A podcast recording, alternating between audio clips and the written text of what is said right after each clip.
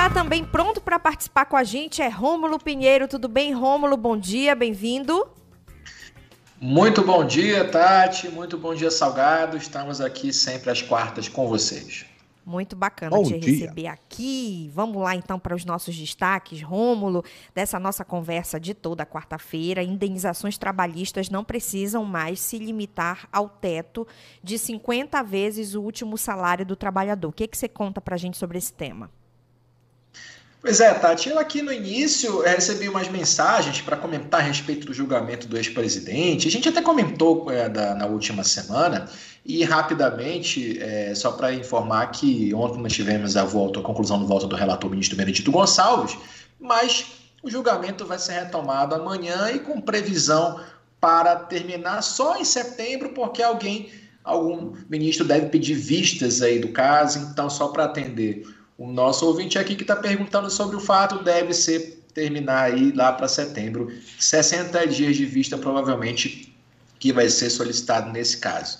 E esse é o, claro, que é um ambiente aqui em Brasília aqui muito concorrido em razão desse julgamento do ex-presidente, mas hoje a gente vai falar de coisas que são mais é, do dia a dia do cidadão, do judiciário aqui no DF, que impactam todo o cidadão. E a gente começa sobre essa questão da reforma trabalhista de 2017. A gente sabe, Tati, que é, as pessoas julgam o Supremo Tribunal Federal como bom ou como ruim, quando esquecem que, na verdade, é um conjunto de pessoas que vai julgar de uma maneira, de certa forma, às vezes mais favoráveis às questões da população e outras maneiras e outras formas menos favoráveis aos interesses da população. E aí a gente começa com essa questão da CLT, por quê? Porque em 2017 a reforma trabalhista passou a incluir no seu texto ali na CLT é, uma limitação ao valor de danos morais causados ao trabalhador nessa relação de trabalho. Então, hoje, aliás, até essa decisão, o artigo 223G, parágrafo primeiro lá da CLT, limitava o máximo de indenização por dano moral o valor de 50 vezes o último salário da pessoa então ia dar em média aí 66 mil reais, e se fosse reincidente, esse valor ia até dobrar, poderia até dobrar. Mas o que, que se chegou à discussão aqui no Supremo Tribunal Federal? Que esses valores, eles eram apenas valores de orientação, que não se podia ficar apenas na, nessa limitação, porque há ofensas tá, que são gravíssimas na esfera das relações trabalhistas. Eu trouxe até aqui um exemplo que aconteceu mês passado, ficou muito famoso, aquele caso lá do funcionário de uma empresa de um fast food, que ele era um balconista, eu acho, atendente, e não pôde ir ao banheiro, era proibido de ir ao banheiro, e ele literalmente se urinou ali nas calças porque não poderia sair e estava até ameaçado de tomar uma suspensão, é, até perder o emprego se ele saísse nos momentos em que ele não poderia sair do seu posto. E isso aí é, a gente consegue observar um dano gravíssimo que não poderia ficar unicamente nessa limitação. Se note que o Ministério Público do Trabalho, nesse caso lá, se não me engano foi em Aracaju, foi em Sergipe, uh, está investigando o caso, está se procedendo lá, mas a gente tem um belo exemplo entre vários outros que nós percebemos de violações às, às regras trabalhistas que impactam também nas questões de danos não só materiais, quando o trabalhador não recebe os valores, mas também danos morais, quando aquelas ofensas atacam a esfera da individualidade do cidadão. Então você vai ah, passando por um, um caso desses, que é um constrangimento imenso, incomensurável, e passa por casos muito mais graves, por exemplo, daqueles casos em que há o trabalho análogo à escravidão, entre outras formas humilhantes e degradantes de trabalho que infelizmente ainda existem no país. E essa essa responsabilização, este essa recompensa pelos danos causados estava desde 2017 limitado a esses valores da CLT. E os ministros entenderam, na verdade, que muito embora não seja inconstitucional essa regra, os magistrados devem então usar apenas como critério de orientação, que eles podem exceder as indenizações acima do que está previsto lá na CLT. E é muito claro que é, alguns se perguntam, inclusive, se havia necessidade ou não de manter essa regra, já que ela não deve ser observada na sua, na sua rigorosa, é, na sua rigorosa forma como está descrito na lei. E isso foi levantado pelos votos divergentes de Edson Fachin e Rosa Weber, entendendo que ali era inconstitucional essa limitação.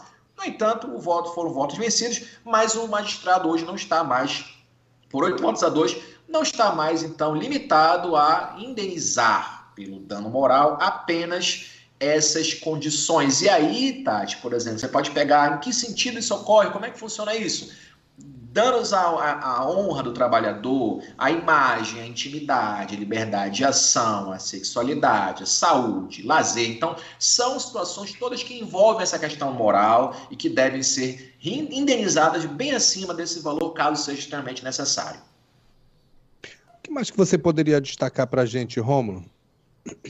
Olha, Salgado, ainda nessa esteira dos direitos que interessam a toda uma coletividade, por outro lado, o Supremo, ao, ao, de certa forma, ao, ao proteger, dar uma proteção maior ao cidadão trabalhador nessas condições, por outro lado, retirou, confirmou um outro ponto importante de direito de trabalhador que já havia sido retirado lá na reforma da Previdência lá em 2019. Então, é aquilo que a gente estava comentando. Se por um lado aumenta a proteção num lado, por um ponto, o outro eventualmente acaba ficando um pouco mais descoberto. E isso se refere, Salgado, aos casos em que a pensão por morte de segurado da Previdência Social. Isso se discute muito, essa questão das injustiças, porque tem aquelas pessoas que, têm, é, que são as filhas de militares que recebem as pensões, que não casam mais e aí tem aquelas questões de venda de pessoas aí, de alguns poderes da República, da República que não ficam limitadas a nenhum tipo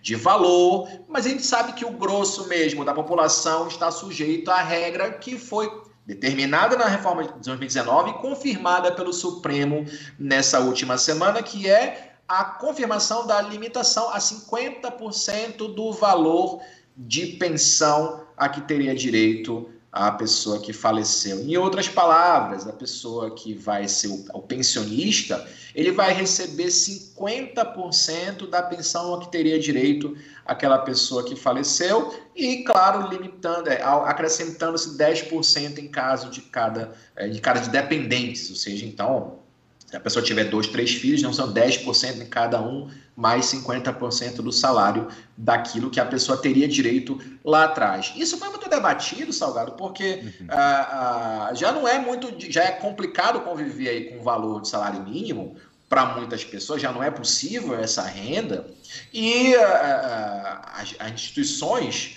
que buscaram essa reforma entenderam que esses, cara, esse caráter da previdência social, esse caráter contributivo, ele não garantia nesse caso aqui uma proteção digna à família do falecido.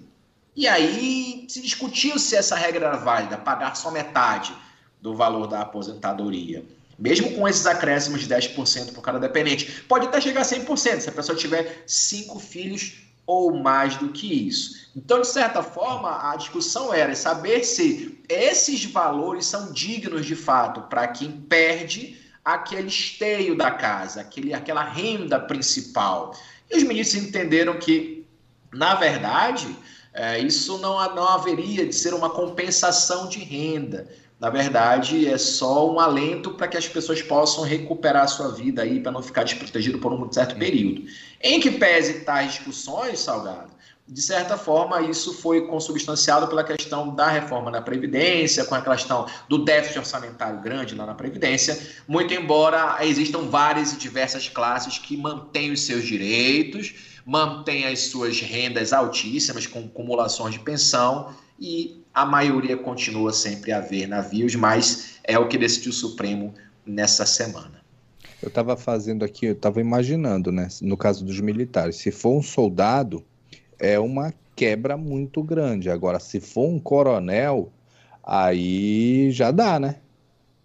Pois é, Salgado, já dá e não dá pouco não, né? Porque já se tentou muito, há muito tempo, é, rever aquela questão das pensões das filhas dos oficiais, né, que não se casam novamente. Isso foi uma gritaria grande, isso foi uma confusão grande para alterar e não foi alterado. E essas pensões que se acumulam geram essas distorções que nós vemos aí que o Supremo precisa corrigir. Então, o Supremo tem que corrigir uma situação de desequilíbrio orçamentário quando na prática a reforma da Previdência deveria incluir alterações também nessas pensões que são desproporcionais, não somente dos militares, mas também de membros do Poder Judiciário, que cumulam pensões. Você vê um caso, Salgado, de pessoas, por exemplo, de que tem até de desembargadores, há casos em alguns tribunais do país aqui, existem casos nesse sentido, pessoas que, que não casam para continuar recebendo a pensão. Casar para quê, né? Casar para quê? Porque senão perde a pensão. Aí, quando o companheiro vive numa união estável, de fato, quando o companheiro falece, não tem parte da pensão acumulada com essa outra, então acaba que vira uma acumulação de pensões e, de certa forma, o grosso da população continua aí na dificuldade de recebendo agora só metade daquilo que deveria receber antes da reforma de 2019. É muito triste ainda essa situação. O Supremo entendeu que no peso entre manter o orçamento da Previdência e manter a regra anterior à, à reforma, entendeu por garantir essa viabilidade econômica de pagamento da Previdência Social, em que pese sabermos que grandes injustiças ainda ocorrem em razão a pessoas que recebem bem mais do que deveriam e outras recebendo bem menos do que poderiam e deveriam. Obrigada, é Rômulo. Até semana que vem. Forte abraço, até a próxima quarta. Tchau, tchau. 11:51